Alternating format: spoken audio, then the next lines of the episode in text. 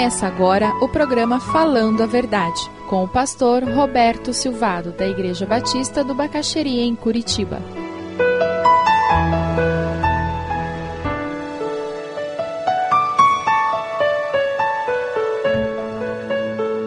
Como anda a sua doutrina, o seu conhecimento? E mais, você tem desejado, como aquele bebê deseja, o verdadeiro leite que vai te ajudar a crescer para a salvação?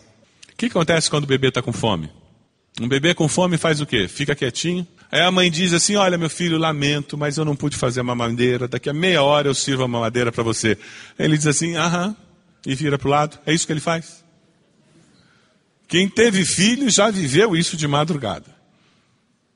Acorda de madrugada, berrando, e você tentando fazer a mamadeira. Aí você queima as costas da mão, né? Porque esquentou demais o infeliz do leite. Aí você bota no congelador. Aí esfriou demais. E é claro que o bebê está gritando nessa hora. Você tem esse anseio pela palavra de Deus? Como o bebê anseia por aquela mamadeira? Se você não tem, Deus quer que você tenha e Ele deseja colocar isso no teu coração. E sabe por que, que Deus quer? Porque Deus é bom. O versículo 3 diz: Agora que provaram que o Senhor é bom. Você provou que o Senhor é bom? É interessante quando você começa a olhar no, no grego, a, a palavra usada ali para bom é a mesma que é usada para dizer que uma comida é deliciosa ou que uma comida satisfaz. Não é interessante isso? Na realidade, o que Pedro está dizendo é que o Senhor satisfaz. O Senhor é delicioso. E o que o diabo faz é tentar tirar de nós essa percepção de que Deus é bom. E daí nós transformamos Deus num, num foco de religião, e daí ele deixa de ser bom. Começa a ficar um negócio sem graça, vazio, quebrantamento e busca. É o segredo. É você se ajoelhar e dizer: Deus, eu não estou achando que o Senhor é bom. O meu coração não sente isso, mas eu quero, porque eu já provei isso. E você vai ver que Deus vai responder. Porque ele tem o maior interesse nisso. Pedro, a partir do versículo 4, ele começa a usar uma analogia de pedra muito própria daqueles dias. Lá na Palestina, tudo é construído com pedras e os muros das cidades, as casas, muito comumente. No versículo 4, 5 em diante, ele usa a ideia de nós sermos pedras vivas. Jesus é a pedra de esquina, a base do edifício é Jesus. E quando você está construindo uma casa usando pedras, as pedras de esquina são essenciais e a tua grande preocupação é colocá-las bem firmadas e ajustadas, porque conforme aquelas pedras foram colocadas, a casa vai ficar de pé ou não, porque é ali que existe a amarração do prédio, das paredes que se encontram. E é por isso que a palavra diz que Jesus é a pedra de esquina. Mas o que acontece é que Jesus está edificando e você é mais uma pedra que está chegando. Ele usa uma citação de Isaías 28, 16, colocando o Velho Testamento a pedra referindo-se à monarquia de Davi, e no Novo Testamento a pedra é Cristo. Pedro começa a usar várias ilustrações e textos do Velho Testamento. No versículo 7, ele vai citar o Salmo 118, 22, falando sobre a pedra que construtores rejeitaram. Os construtores são os judeus. A pedra é Cristo e os construtores que rejeitaram a pedra são os judeus. Versículo 8 não é a citação, mas é o conceito lá de Isaías 8,14, quando ele fala sobre a pedra de tropeço e a rocha que faz cair. No Velho Testamento, os judeus estavam no cativeiro e eles queriam dar um jeito para se livrar. E na realidade, aquela pedra no Velho Testamento são as promessas de Deus. E o que o profeta está dizendo para os judeus é: esperem as promessas de Deus, porque elas serão cumpridas. E para nós, hoje, Pedro faz uma aplicação de que Cristo é a pedra, a pedra onde estamos sendo edificados, e a promessa é a mesma. Quantas vezes nós tentamos resolver as coisas do nosso jeito?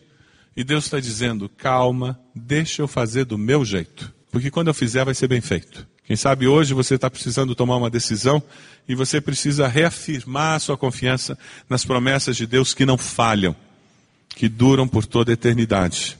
Se você chega lá no versículo 9, 10, você vai encontrar agora uma nova situação.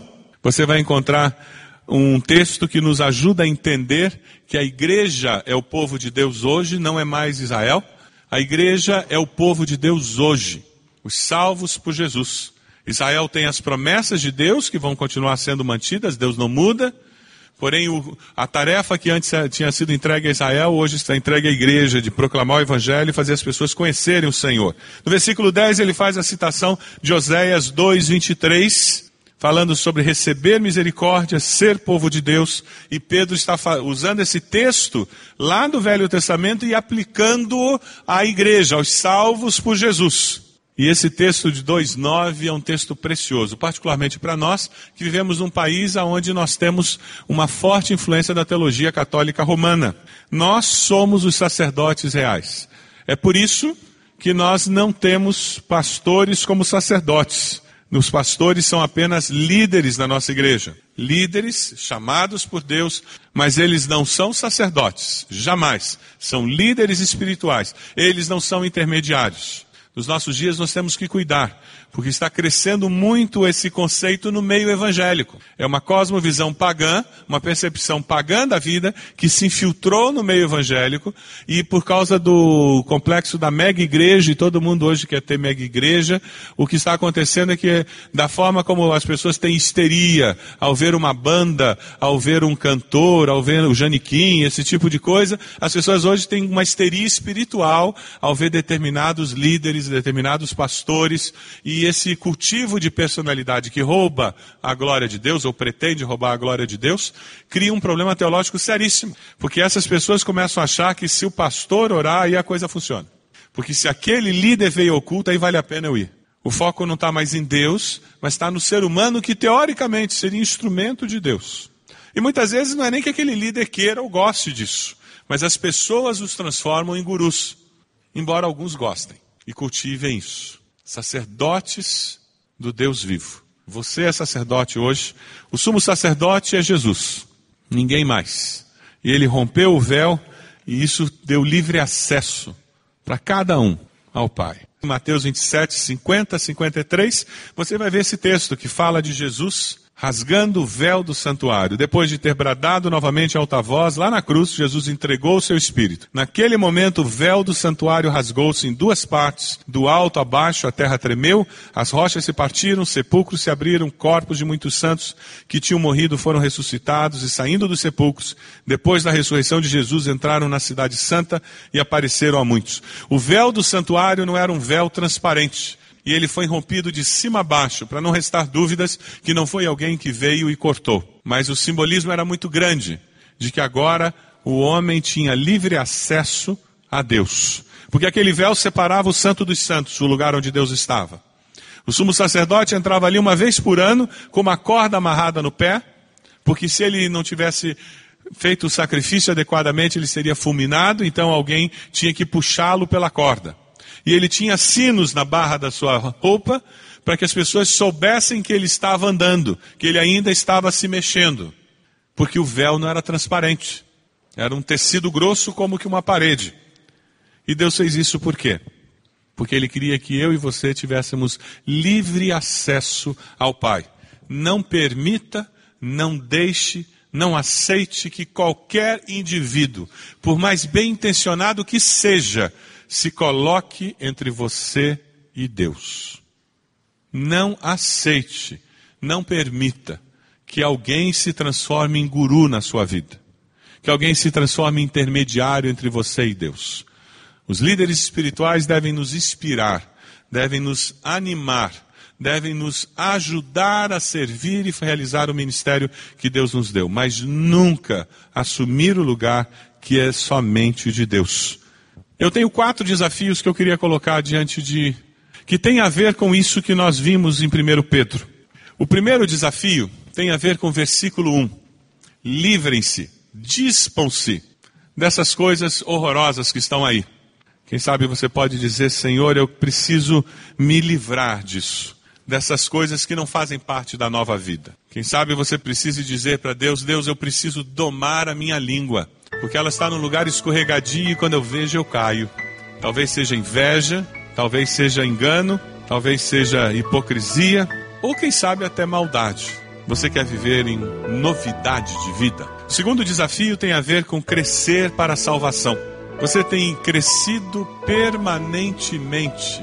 Você tem continuado a crescer para experimentar cada vez mais significativamente essa salvação. O terceiro desafio: você é pedra desse edifício, você já foi agregado a esse edifício, já assumiu um compromisso com Jesus.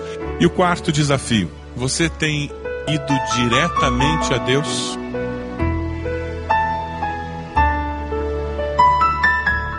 Se você deseja adquirir a mensagem que acabou de ouvir, ligue para 41 33630327.